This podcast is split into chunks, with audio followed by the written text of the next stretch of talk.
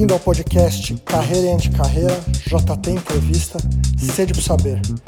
O podcast tem apenas uma regra, e a regra é a seguinte: se gostar, espalha, e se não gostar, conta só pra mim.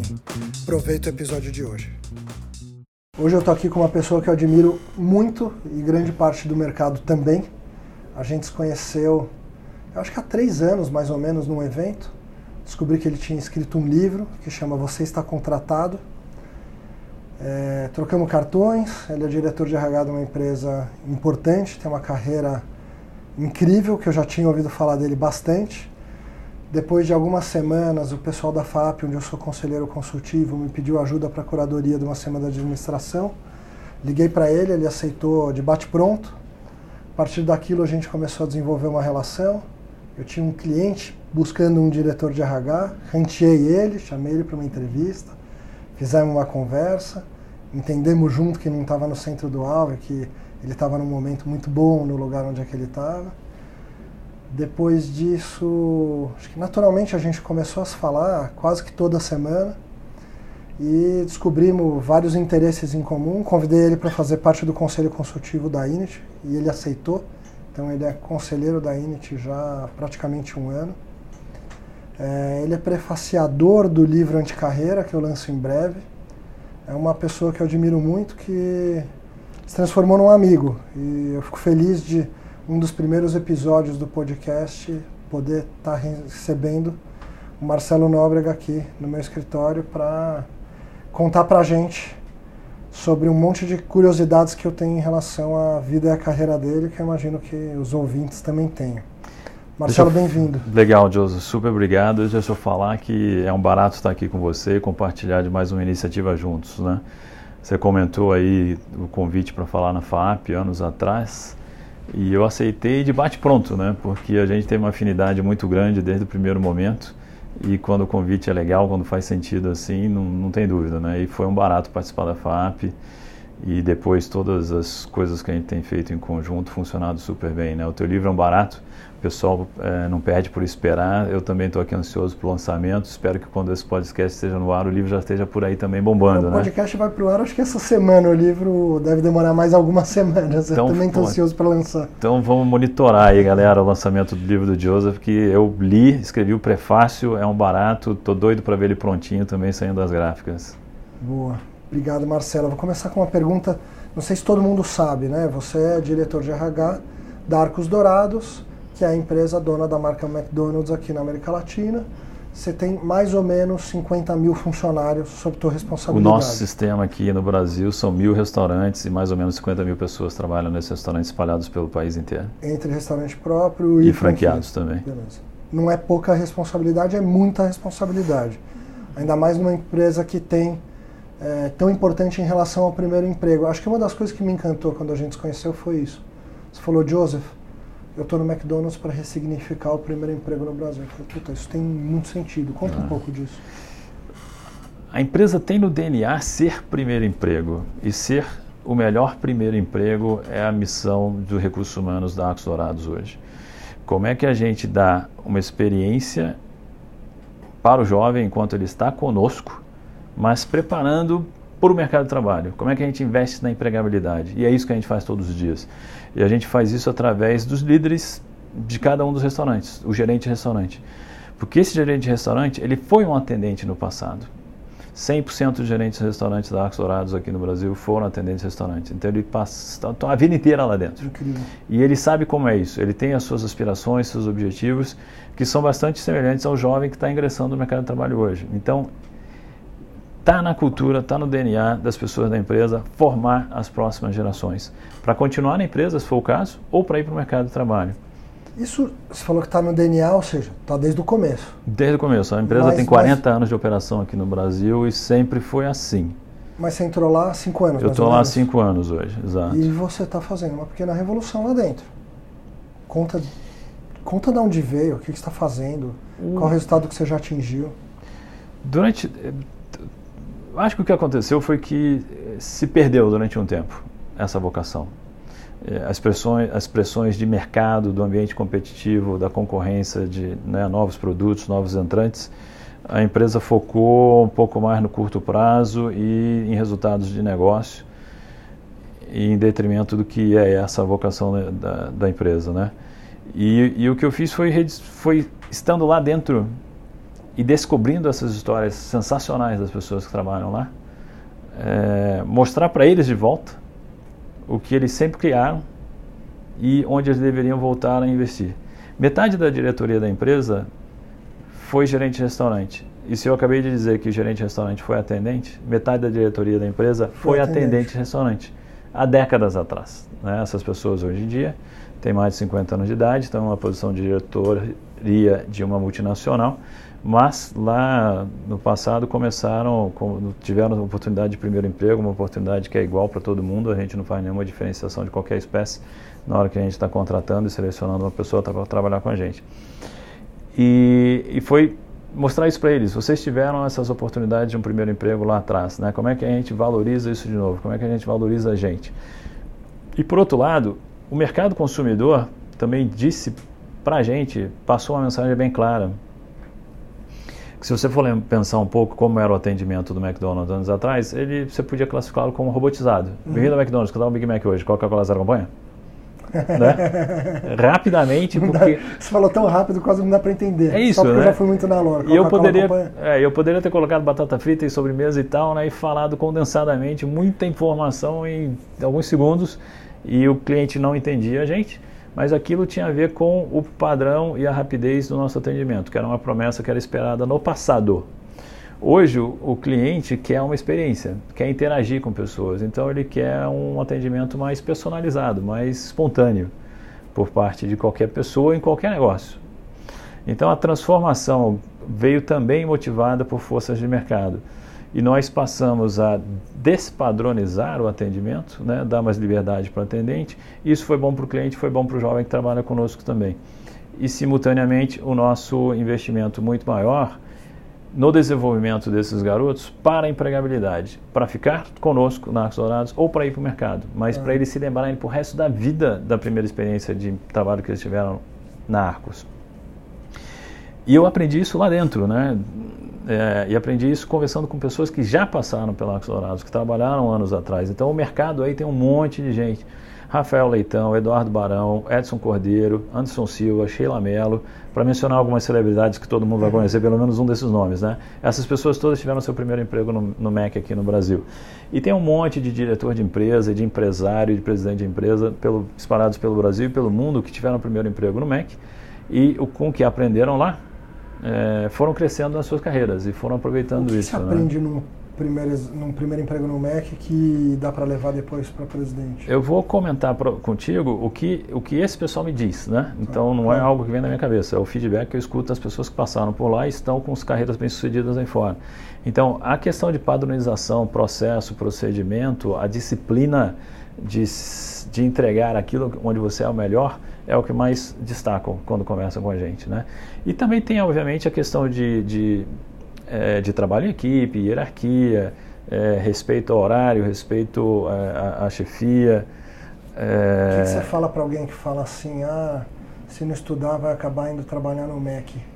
Essa pergunta é excelente, Joseph. Eu já escutei mais de uma vez e de vez em quando aparece nas mídias sociais algumas brincadeiras assim, né? Não passou vestibular, vai, vai, vai trabalhar no MEC.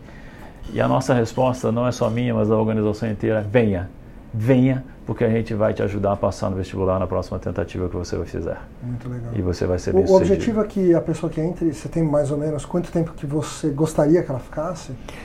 A gente tem, pensando no seguinte, que nós somos uma empresa, é primeiro emprego, né? A característica assim é muito forte de primeiro emprego, é jovem, portanto, e o nosso negócio de varejo, o negócio de primeiro emprego tem uma certa rotatividade já natural da sua estrutura, né? Sim. A outra questão é a nossa pirâmide hierárquica. Eu tenho mil restaurantes parados no Brasil inteiro, mas, então, portanto, eu tenho mil posições de gerente. E na base eu tenho milhares de pessoas. Então, são milhares de pessoas competindo para chegar numa posição de gerente. Então, naturalmente, nem todo mundo vai chegar numa posição de gerente. Então, um certo nível de turnover, na verdade, é bom, é saudável para o negócio.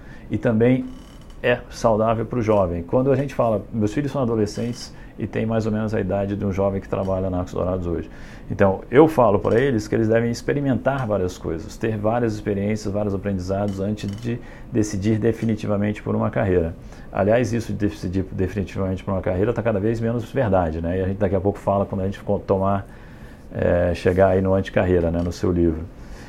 Então, por que, que eu vou dizer para o jovem que trabalha no MEC, fica aqui o resto da tua vida? Não, fica aqui enquanto valer a pena, enquanto você estiver aprendendo e a gente gerando valor para você, para a tua empregabilidade, para o futuro. Então, na média, dois anos é um prazo bom para o jovem trabalhar conosco, é um, prazo de um, é um prazo para um aprendizado legal e é naturalmente o prazo onde o jovem já sabe se ele gosta ou não gosta de trabalhar com a gente, se quer ou não quer fazer carreira lá porque é o prazo em que a gente está considerando o jovem para a primeira promoção, para a promoção para o cargo de treinador. O treinador sabe fazer tudo que tem para fazer dentro do restaurante e tem ascendência sobre os colegas, tem alguma coisa de liderança já, né, que ele se destaca. Então, ali entre o 18º mês e o 24º mês é quando esses jovens estão aptos a se candidatarem a treinador e se eles forem promovidos a treinador, o, o turnover cai eh, drasticamente, uhum. porque aí você já vê mais engajamento, mais identificação com a empresa, com o produto e plano de carreira, porque eles olham para cima, sabem que o gerente de restaurante passou pelos mesmos passos que ele, então ele já começa a focar naquilo, né?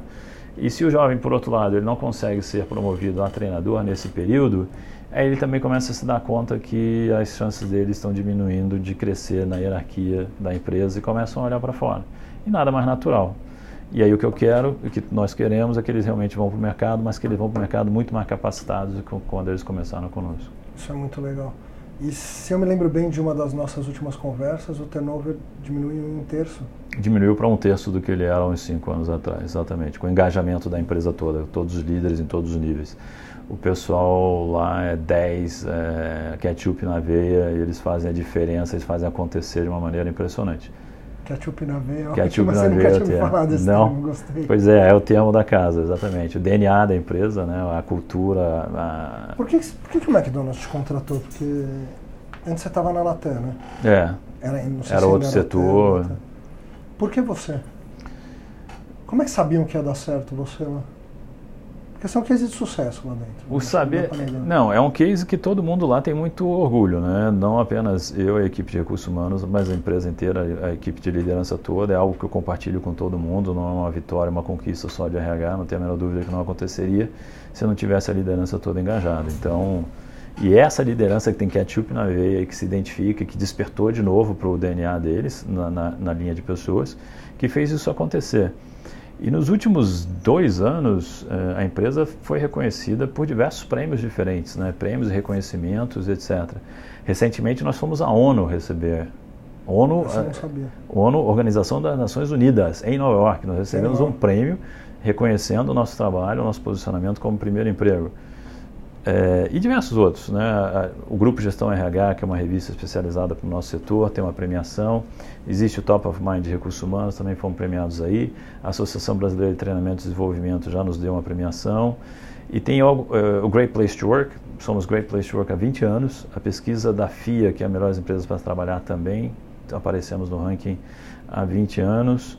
E tem algumas mais segmentadas, né, que, que nos reconhecem pela inclusão de pessoas com deficiência, pela diversidade étnico-racial, por mulheres em posição de liderança. Então tem muito, muita coisa bacana é, que, que, que, veio né, com, com esse trabalho todo. A empresa queria, quando me contratou, ela queria alguém que fizesse um RH diferente. Alguém que não tivesse apego à receita de sucesso. Né?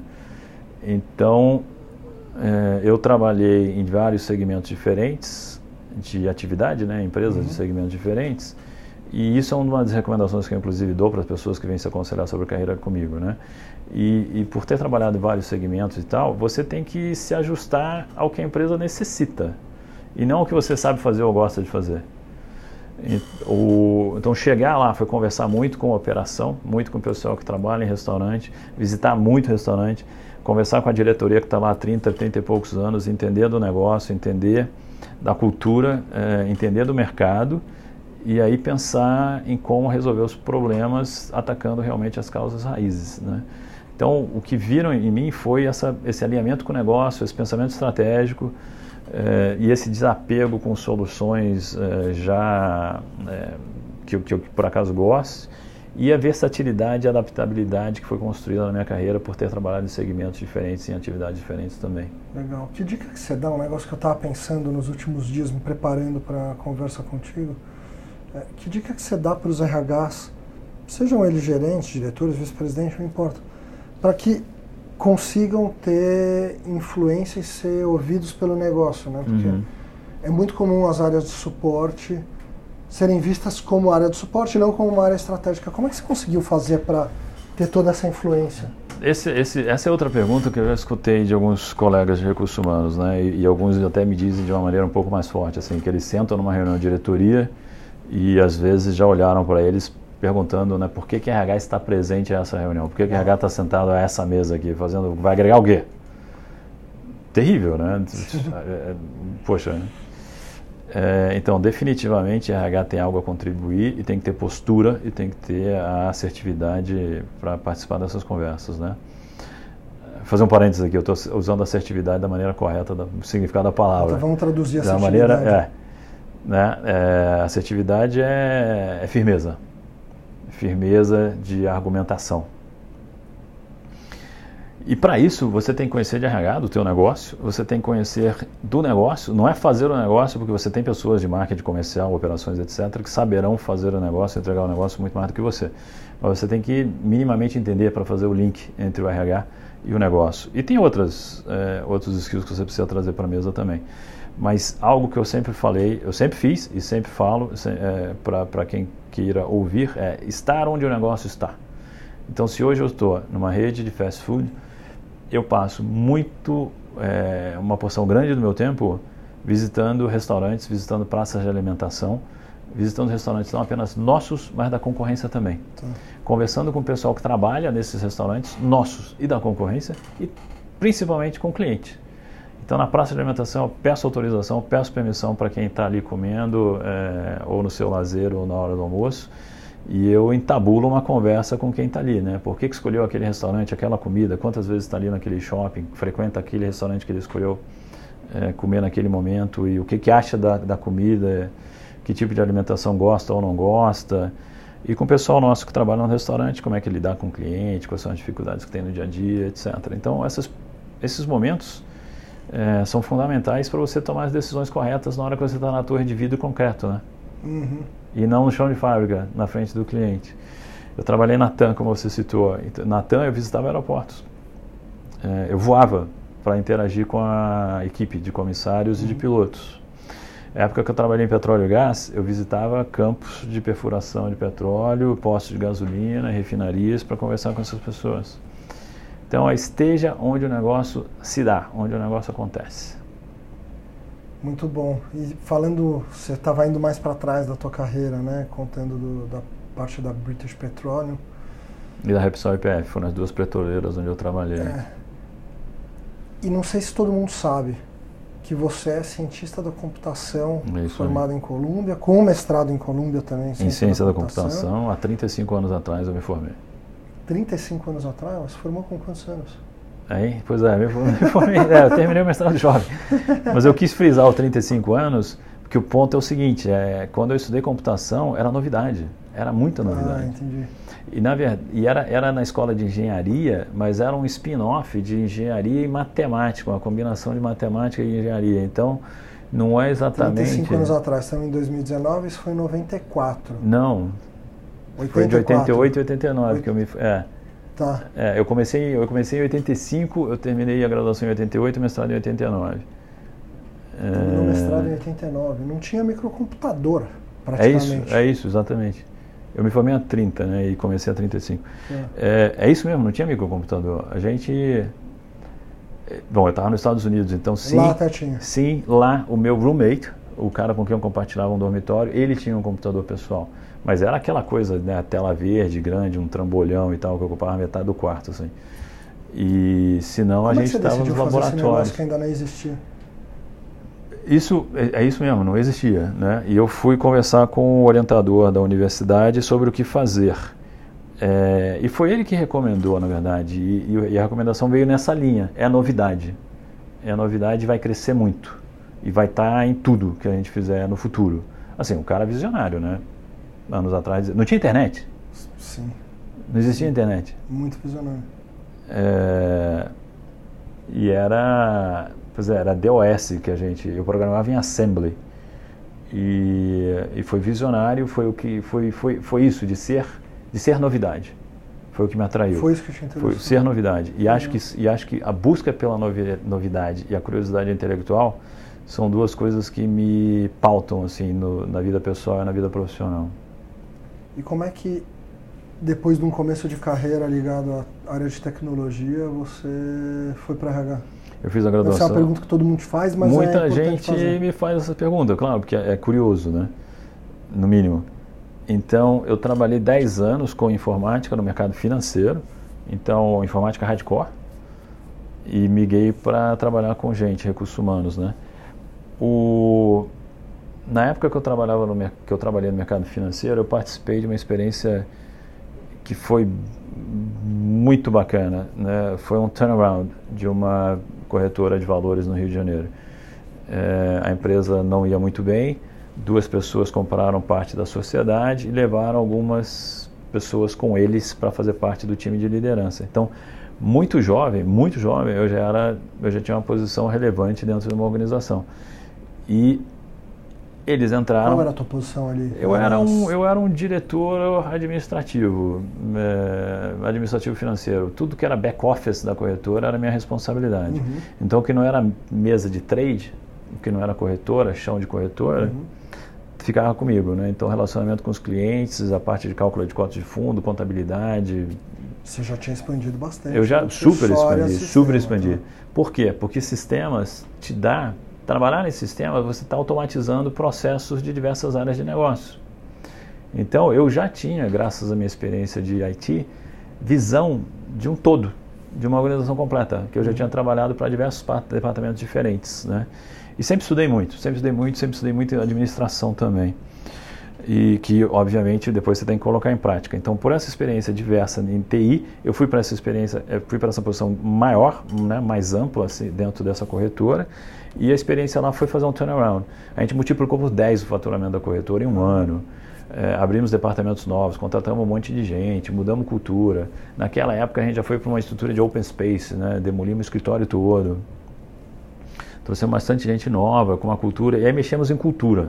Então, mexer em cultura e um turn, e turnaround foi o que anos depois, é, ainda teve uma experiência no meio caminho e tal, é, o pessoal da antiga YPF, a empresa petroleira argentina, uhum. viu como potencial para eu trabalhar em recursos humanos quando eles começaram a operar no Brasil, em 97, final de 97, início de 98. E o mandato que o vice-presidente de recursos humanos da IPF na época é, deu para o presidente local foi que ele contratasse alguém que não fosse um profissional tradicional de recursos humanos. Então, a minha formação como engenharia, eu tinha empreendido em algum momento também, então a minha visão de negócio, visão de estratégia, o turnaround nessa corretora, me qualificaram como um cara diferente para fazer o RH durante um tempo. Me causou estranhamento a proposta, né? Eu nunca tinha trabalhado em RH, no mercado financeiro onde eu trabalhei, nunca tinha tido um, um profissional de RH na empresa, um departamento de RH com quem eu tivesse interagido. Então, acho que dá para dizer que eu Você não sabia. Conhecia. Você é. não conhecia um RH estruturado, um RH experiente? é por aí, por aí. Mas o grande barato de quem é líder é justamente isso, né? O técnico a gente ensina. Então foi exatamente isso que o vice-presidente de RH da IPF falou. O técnico a gente vai te ensinar. Mas você vem com uma atitude, com uma postura e com uma cabeça diferente do RH tradicional, porque a gente quer crescer aceleradamente no Brasil e a gente precisa disso. É, não de processos de RH bem estruturados. Uhum. Né? A gente precisa encontrar talento, gente boa para trazer para essa empresa para fazer o negócio crescer. E no primeiro momento eu não gostei muito da ideia, né? Porque eu não, não eu, eu, até aquele momento eu tinha sido meio né, suporte e, e não me sentia valorizado por ser suporte, então eu queria para uma área fim de uma empresa.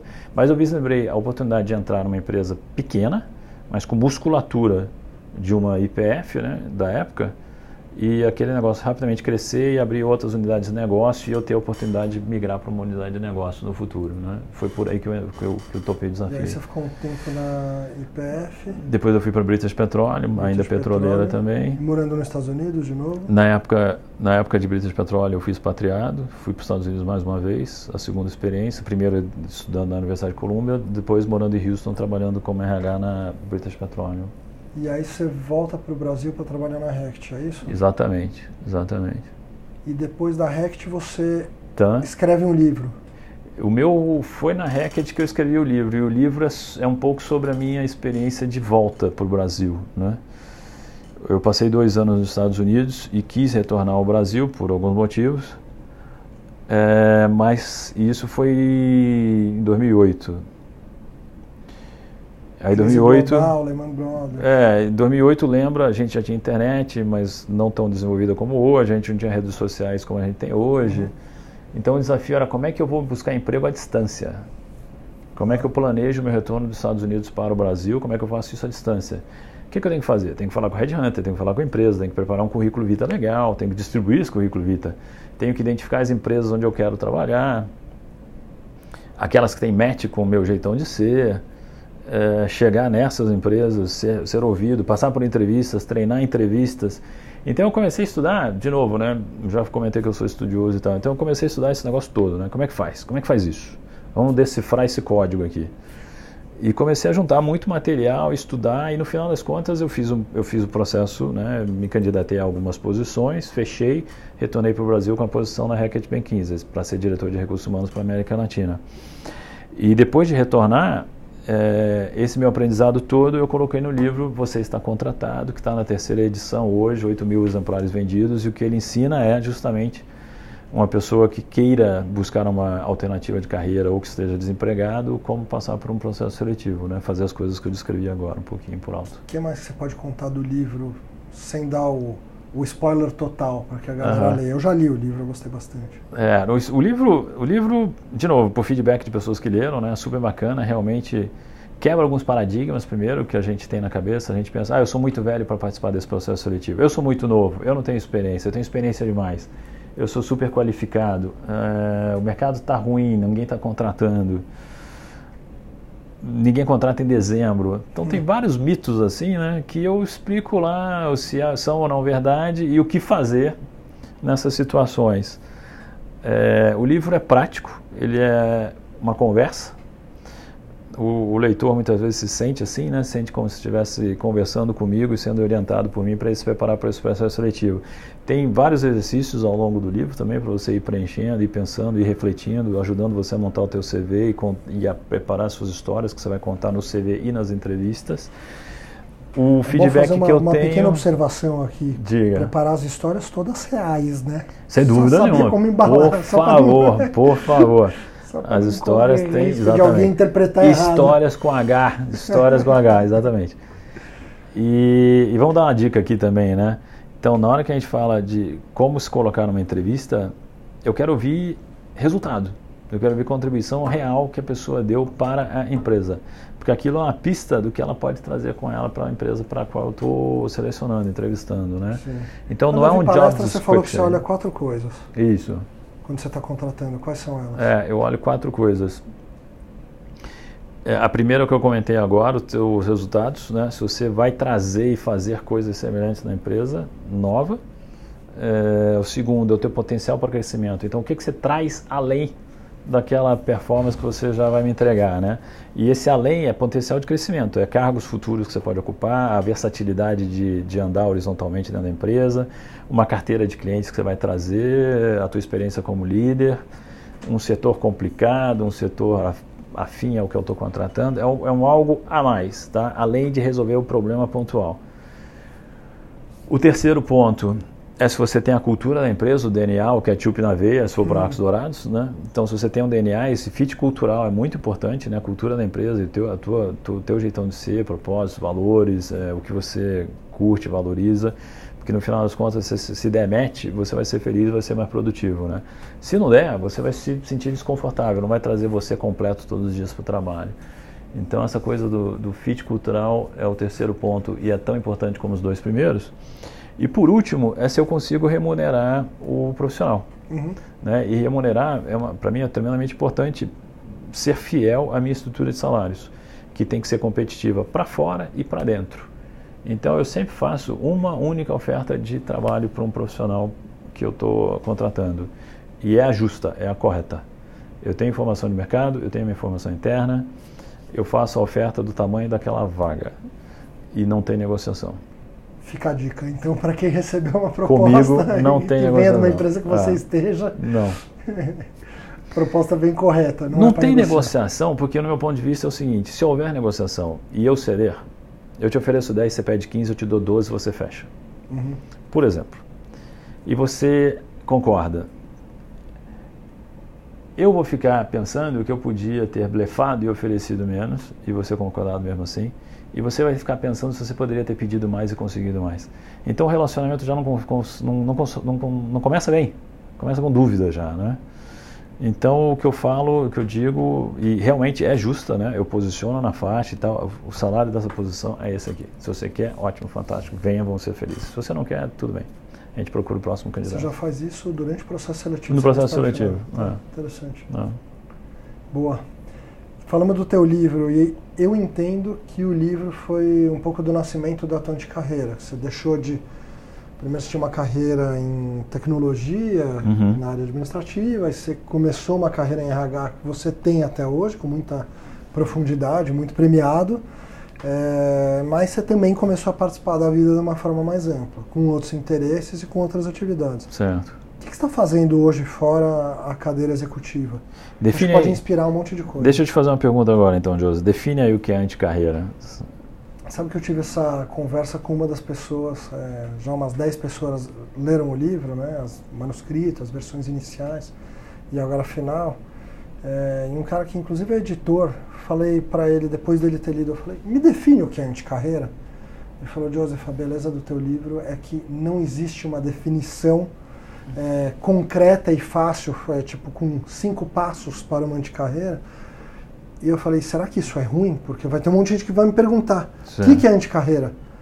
E ele falou, não, isso é maravilhoso.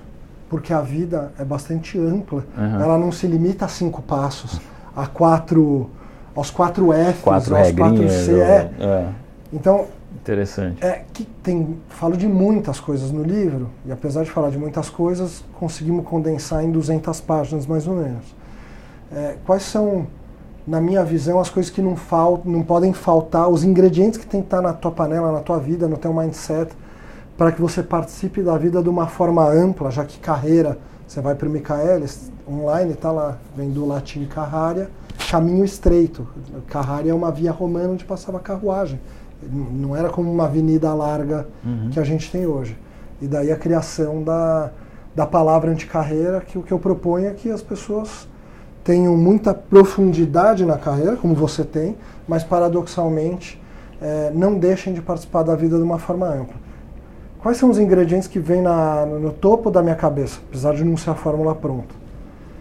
É, lifelong learning, aprender a vida inteira.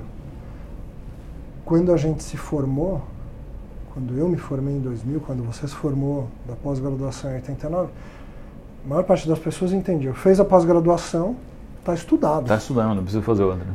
Quem tem que estudar a vida inteira é médico. Uhum. Todos os seres humanos que não são médicos já têm o diploma, está resolvido. E eu falo bastante sobre isso no livro. O seu mindset, que é um livro da Carol Dweck, inclusive, que eu cito no, no livro, tem que ser um mindset de crescimento, de aprender o tempo todo e não de acreditar que o teu diploma, a falta dele, vão te limitar dentro daquela caixinha. Um dos capítulos chama Você não é uma embalagem de Nescau, tipo, não aceita um rótulo que você ou uma outra pessoa se deu. É, fala sobre fazer tudo com excelência. Acho que também é um dos motivos da gente é, ter se dado tão bem desde o começo. Ambos nós dois buscamos fazer Concordo. o que a gente faz com excelência. A gente faz lifelong learning, então o tempo inteiro lendo livro, ouvindo podcast, se desafiando. Participando de eventos participando de evento, e indo palestrar ou indo ouvir na Hyper XP, que daqui a pouco eu vou pedir para você contar dessa tua iniciativa. Falo sobre portfólio de trabalho. Assim como a gente tem um portfólio é, no banco, muito pouca gente, quase ninguém coloca todo o dinheiro exatamente no mesmo instrumento uhum. financeiro. A gente Pelo menos não deveria, né? Não deveria, muito pouca gente faz, talvez faz é. por um período. Assim como na, na nossa carreira, em algum momento, talvez tenha que estar focado mesmo muito profundamente e depois, eu falo, é paradoxal, mas você tem que focar e depois desfocar. Quando você estiver muito bom em algo, você tem que voltar e escolher alguma outra coisa para ficar muito bom, para hum. testar, para experimentar, hum. Para desenvolver. Então, eu chamo isso de portfólio de trabalho. Né? Que você, é, é conta do teu portfólio de trabalho. Pois é, interessante, né? Porque eu sou eu sou case do Joseph, né? O Joseph já me levou para fazer contar a minha história em alguns lugares, no, alguns é, eventos no, no evento, né? no livro, é. tá a tua história. E você livro. resumiu agora e eu consigo ver exatamente as coisas que eu fiz, né? É, então a gente mencionou que eu tenho mestrado, mas eu também tenho doutorado e tenho dois MBAs. Uau e obviamente uma, uma, uma, mesmo quando ainda não chamava lifelong learning exatamente exatamente. E, e, dentro das empresas onde eu trabalho eu sempre tive algum sempre tive cursos e oportunidade de desenvolver alguma coisa né? É, me formei como conselheiro de empresas pelo IBGC como coach pela Universidade de Colômbia de novo e sempre buscando alguma coisa sempre buscando alguma coisa diferente. A curiosidade intelectual de novo que, que, que me move bastante. É, então o lifelong learning está aí. É, ano passado eu fui a uma missão no Vale do Silício Uhum. Visitamos umas seis empresas diferentes ao longo de três, quatro dias e, isso foi uma das coisas que me deu um chacolejão assim também, né? De quanta novidade, quanta coisa bacana está acontecendo lá fora. E também aqui no Brasil, e que está chegando aqui, né? Essa coisa do empreendedorismo está tá, tá, tá, tá pegando momentum aqui no Brasil também. E, e o meu trabalho me provoca muito isso, né? Então, quando eu estou lá na Arcos Dourados, onde eu tenho que trabalhar com a quantidade de jovens espalhados pelo Brasil inteiro e, e, e, é uma multidão que a gente não consegue, obviamente, aprofundar se não usar ferramentas de tecnologia. Sim. O conhecimento. Eu não consigo aprofundar o meu conhecimento a respeito dessas 50 mil pessoas, a não ser que eu use Data Analytics, é, que eu use tecnologia para chegar junto deles. E a outra coisa é a diferença geracional. Eu já passei de 50 anos de idade, esse jovem tem 20, 22 anos de idade na média. Uhum. Então também não consigo entender, eu não consigo entender meu filho adolescente, eu não consigo entender esse jovem também que trabalha com a gente, né? Então a humildade que é exigida nesse momento para a gente cair dentro de, um, de outra maneira, para buscar essa compreensão. E foi essa curiosidade, essa busca de novo, né, para entender o jovem de hoje e para entender tecnologia, para trazer eficiência e capilaridade para os recursos humanos, que me deram uma pivotada também na minha carreira. É, eu tinha como plano, mencionei os cursos, né? Ser coach, ser conselheiro de empresa, empresa grande, da velha economia. Carreira tradicional. Ou talvez, né? um e, e, talvez ser headhunter, né? e talvez ser headhunter, exatamente. Eram as três coisas. É um caminho pré-definido para um profissional que alcança uma posição de diretoria de recursos humanos. São essas três posições no futuro. É, abandonei tudo, abandonei tudo, porque eu descobri um outro, um outro playground assim muito mais divertido, com brinquedos mais novos, né? É, e, e, pelo meu contato com empresas de tecnologia de recursos humanos, as HR Techs do momento, eu me tornei investidor anjo de algumas empresas eu me, me, tornei conselheiro de outras empresas, mas conselheiro, eu tinha falado de ser conselheiro, mas eu pensava em ser conselheiro de empresa média e grande, né? Sentado naquela mesona de bordo, um monte de gente de terno e gravata, cinza, mesa de madeira é longa e tal, não sei o quê. E joguei tudo isso para o espaço. Eu sou conselheiro da HSM Management, que a CEO é uma menina de 30 e poucos anos de idade. Uhum. Né? Eu sou, eu interajo muito com o pessoal da Eureka. O CEO tem 25 anos de idade. Uhum. É uma empresa de consultoria que trabalha programas de estágio de trainees e tal. É... Achei que fosse o coworking que eu dei a palestra lá na RepaxXP. É não, nome. é o mesmo nome, mas não é a mesma empresa. E, então, são dois exemplos assim de pessoas com quem eu interajo que eles é, eles, eles têm por objetivo aprender comigo, né? mas eles talvez não se deem conta de imediato que eu aprendo muito com eles, muito com eles. É, e, e, e, com as startups de tecnologia é outra coisa, né? que eles pivotam o produto da noite para o dia, a agilidade, a rapidez, é, a eficiência com que eles tratam problemas de negócio, eles competem e, e, e, colaboram com outras startups simultaneamente. Os, os, espaços, as verdades, os paradigmas são todos diferentes, assim, todos uhum. quebrados, né? Então isso me isso me rejuvenesceu bastante e eu acabei entrando nessa linha, né? De sou investidor anjo, sou conselheiro e, e virei empreendedor também. Eu tenho a minha própria startup que você falou ainda há pouco, né? A Hyper XP. Pode contar o que é a Hyper XP para quem quiser. E a gente põe o link no, na, na parte de texto do podcast.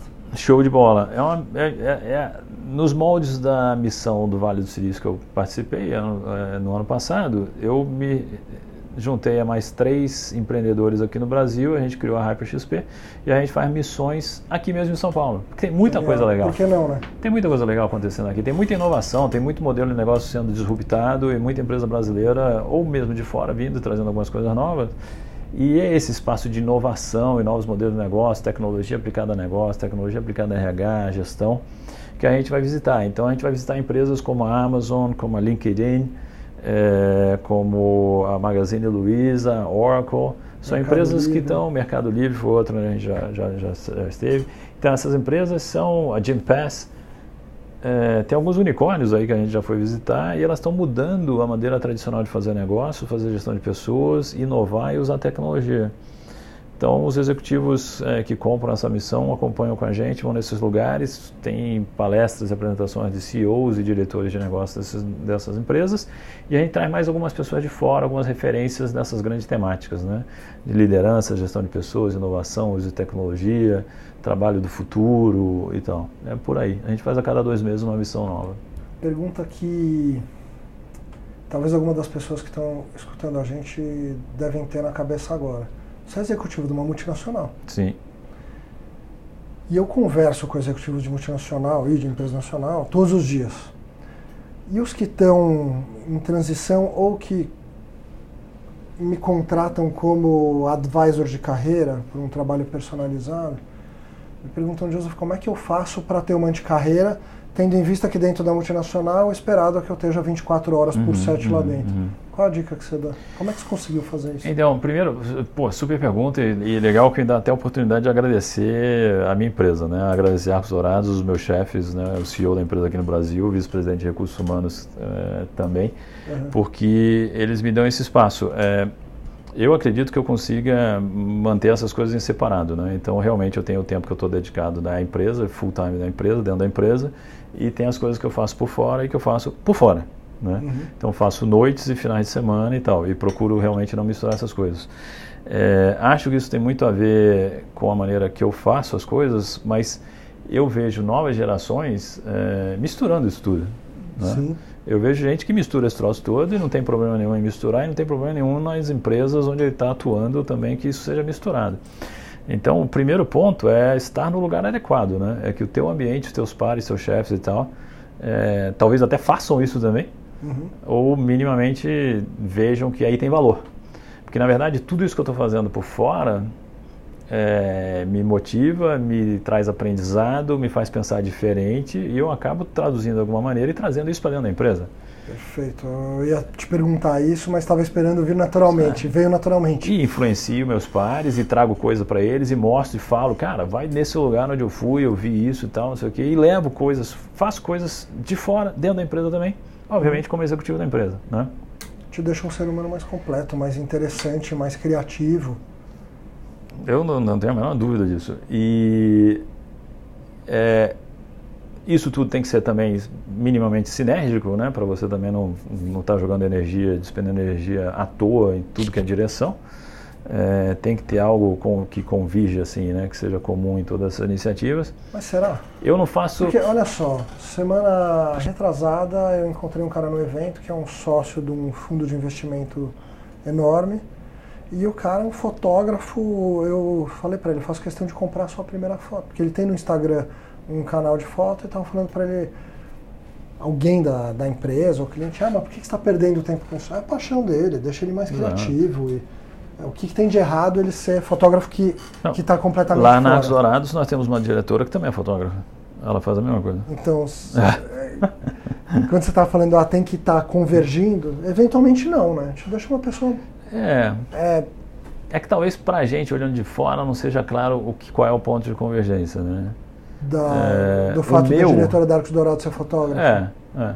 O meu é o, é o aprendizado, são as minhas experiências de aprendizado, é o desafio. Eu sempre está aumentando as fronteiras assim do que eu faço, né? É, um outro ponto importante é que eu não as coisas todas que eu faço a mais eu não faço sozinho, eu tenho sócios em todas uhum. elas. Então eu tenho um COO em todas elas, né? Um, um sócio ele é o, é o, é o, Chief Operating Officer do uhum. negócio. Então não sou eu que tenho que botar a mão na massa, né? Aqui, aqui não daria, aí não funcionaria, aí daria problema, né? Uhum.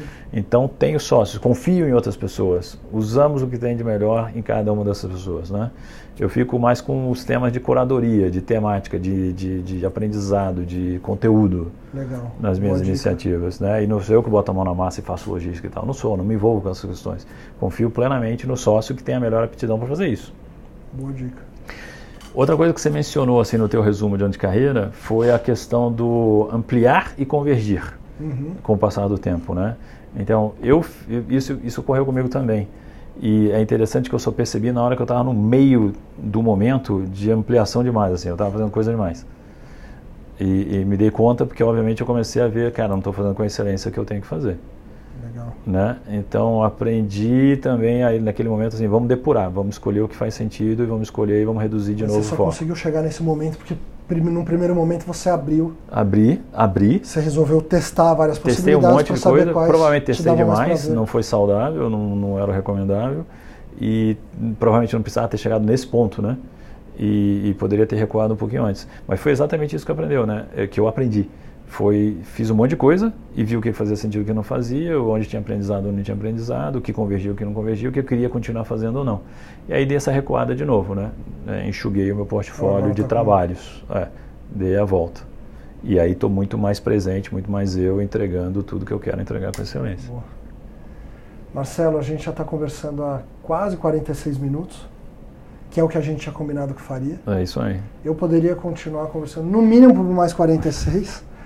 A conversa foi incrível, te agradeço muito. É, Para mim é uma honra você fazer parte do, dessa primeira leva de conversas do podcast.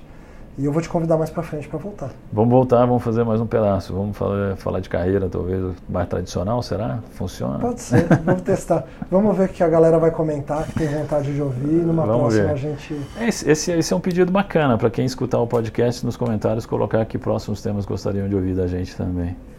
E eu vou reforçar a dica para comprar no teu livro assim que ele estiver disponível. Então, Obrigado. Anticarreira do Joseph Tepperman. Obrigado. Eu vou devolver a gentileza falando para comprar você está contratado que já está publicado. É isso aí. Legal. Legal. Momento já. Obrigado, José. É não, não planejado. Valeu, obrigado, Marcelo. Você acabou de ouvir o podcast Carreira e Anticarreira, JT Entrevista Sede por Saber. Se você gostou, espalha. Se você não gostou, conta só para mim, através do e-mail podcast.init.com.br. Inclusive, esse podcast foi patrocinado pela Init, empresa da qual eu sou sócio, e espero te encontrar no próximo episódio. Obrigado!